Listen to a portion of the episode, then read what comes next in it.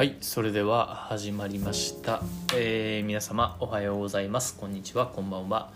えーゆるり書評ポッドキャスト版、えー本編3回目ですね、えーどうでしょうか？まあどうでしょうかと言われてもっていう感じだとは思いますけど、まあ、自分自身はあまあもちろん撮ったものまあ一回聞いて、えー見はするものの、えーまあこの声の質も相まってどっちかっていうとまあ聞き流すのに向いてるかなと、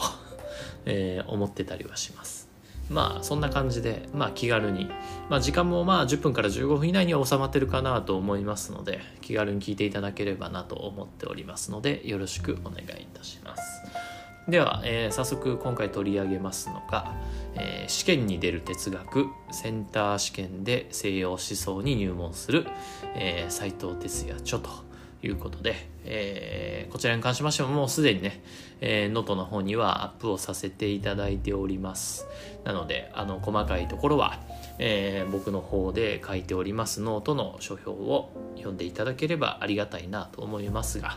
えーここでは、えー前回前と同様にざくばらんに、えーいろいろね書いてみた上で思うことをお話しできればなと思いますのでよろしくお願いいたします。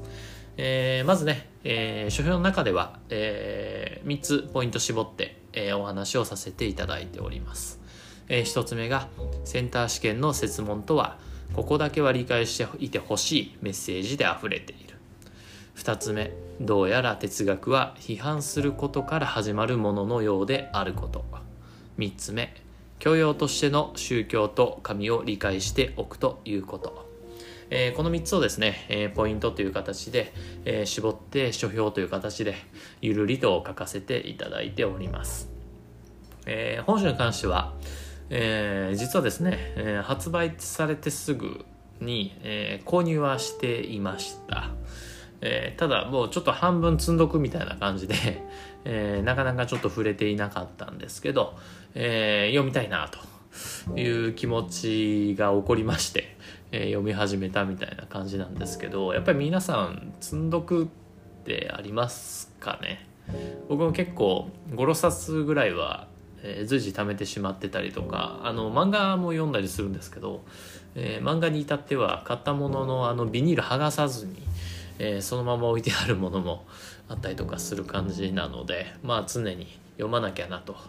いう意識に駆られながら、えーまあただ一方でこういう形でね、えー毎週一冊はしっかりと読んで、えー書評という形でちょっと文字を、えー書いて文章を書いていこうというような、えー取り組み始めてますので、えー前よりはよりこう読むスピード感みたいなところはちょっと上がってきたかなと思っています。まあそんな中でもね、えー本書に関しては、えー結構ねあのタイトル見ると、えー試験哲学西洋思想みたいな感じで、えーちょっと硬い言葉がね一見並んでるので、えーまあさぞかし難しい内容だろうと、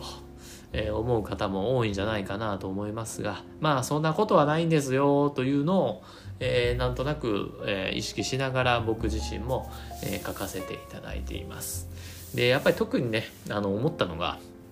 一番最初の項目にも挙げてるんですけど、まあ、センター試験ですよね今は、えー何だったっけ？共通一次かなんかそんな感じで名前変わってますけどあの僕がっつりセンター試験と呼んでた世代の人間なのでまあセンター試験という言葉を使ってお話しさせていただきますが、えーセンター試験の問題とはここだけは理解していてほしいメッセージで溢れているというところですよね。えーこれまさしく本書読む中でああそうだなと思いました。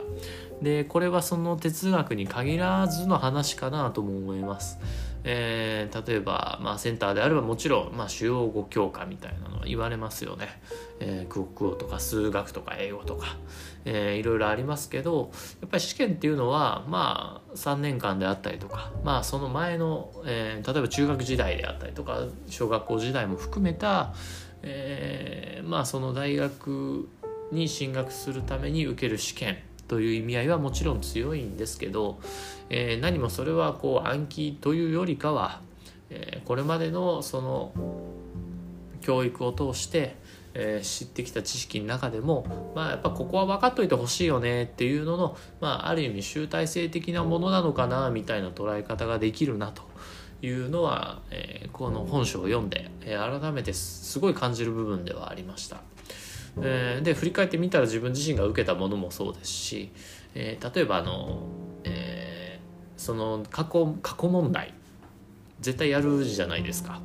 でそういったものやる中でもあこれよく出てるなみたいなのって結構あったと思うんですよね。で実は多分そういうものっていうのはその要はこういう勉学というのを教える側伝える側からするとやっぱりこの教科に関してはこれは分かっといてほしいよねと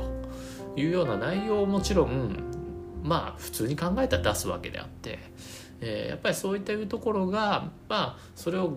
ひっくり返してしまうと、えー、まずはそういう試験の問題に触れることによって、えー、その教科であったりとかその分野であったりとかっていうところのまあ要は導入部分であったりとか、え基礎中の基礎であったりとか分かっておいてほしい一番大きな流れみたいなところを、え、捉える上では、え、すごいいい、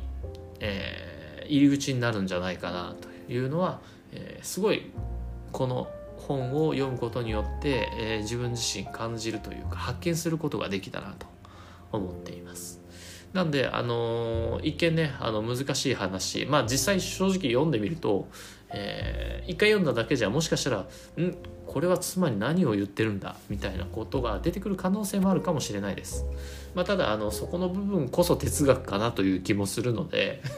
えー、そういったようなところも含めて楽しんでいただければいいんじゃないかなと思いますし、えー、あのまあ、本書においてこの新センター試験の設問というところを、えー、入り口に設定したというところは、え著者である、え斉藤さんの、まあ、軽眼な部分かなとえー、感じる部分でもあるので、えー、今後もね、えー、いろいろな本出していただければ読んでいきたいなと思う次第でございますというところです。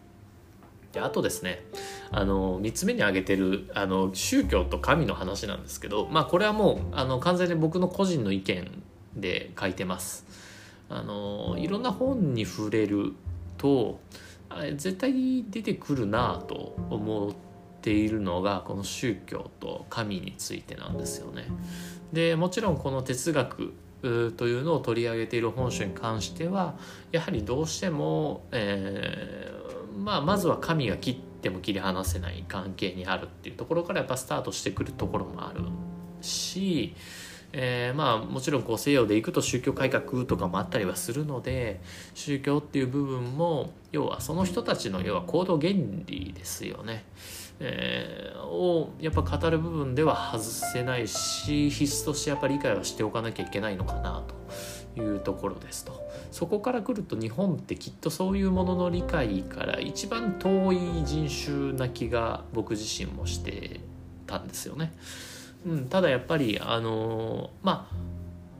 えー、書評の中にも書いてるんですけど、まあ、別に全部を全部知る必要はないかなと思いますけどなんとなく、えーまあ三大宗教ぐらいはあそんなもんなんだなみたいなのはあのざくばらに何かしらでいいので知識としては持っておくと、えー、読書をするであったりとかあとは、まあ、個人的にはやっぱ映画もそうですよね。えー、このシーンがなんでこういう行動をこの登場人物は取ったんだろうって考えた時に、えー、それが実はその、まあ、神を崇拝するであったりとかその人の宗教観であったりとかに実は裏打ちされてるみたいなところを、えー、出してきたりとか実はそれが社会問題につながってますよみたいなことも、えー、多分にして実は、えー、あったりとかしますのであの読書に限らずまあさまざまな、まあ、文化的なもの、まあ、カルチャーに触れる時にえー、そしてね、まあ、コロナが落ち着いたらおそらくまた海外旅行行かれる方とかも多分たくさんいらっしゃるかと思いますし現に行きたいなと思ってる方もいらっしゃるかと思うのでそうやってこうね日本を飛び出していろんな国に実際に赴く際にはやっぱりこういうものっていうのは分かっておく方が、えー、まあすんなり理解できる。っていうところはやっぱり大きな側面としてはあるかなと思うので、まあ、本書を読んでいく中で改めて僕の中でもなんとなく思っていたことが、えー、まあ、決定的になったというか確信を持てたっていうところも、えー、読書体験としては大いにあったのかなと思っています。えー、でやっぱりこういう部分っていうのはまあ非常にねセンシティブな内容を含む部分もあるので、じゃあどっから勉強すればいいんだっていう話だとは思うんですけどあのまあ本もいろいろ探せば出てきますし、えっと、もうちょっとねあのラフに学んでいただくというかあの触れていただくっていうんでしたら、えー、個人的にはおすすめするのは、えー、ポッドキャストで古典ラジオというのがありましてきっとね聞かれてる方もたくさんいらっしゃるかと思いますけど、えー、三大宗教取り上げてる、え、ものがあります。それめちゃくちゃ面白いので、え、個人的には、ね、ちょっとちょっとそのぐらいのあのカジュアルな感じから、えー、スタートしてもらったらいいんじゃないかなと思うので、えー、Spotify ね上がってますのでぜひぜひ聴いていただければいいんじゃないかなと思いますので、えー、よろしくお願いいたします。さあこんなところですかね。あのー、残りの部分もうちょっと細かい内容に関しては、えー、ノートの方でゆるり書評という形で上げておりますので、えー、そちらぜひねお時間のある時に、えーご一読いただければなと思いますし、え SNS 等もやっております。何かしら思うことがあればぜひぜひメールもいただければなと思いますのでよろしくお願いいたします、えでは今回は以上とさせていただきます。では次回以降ご期待ゆるりでございました。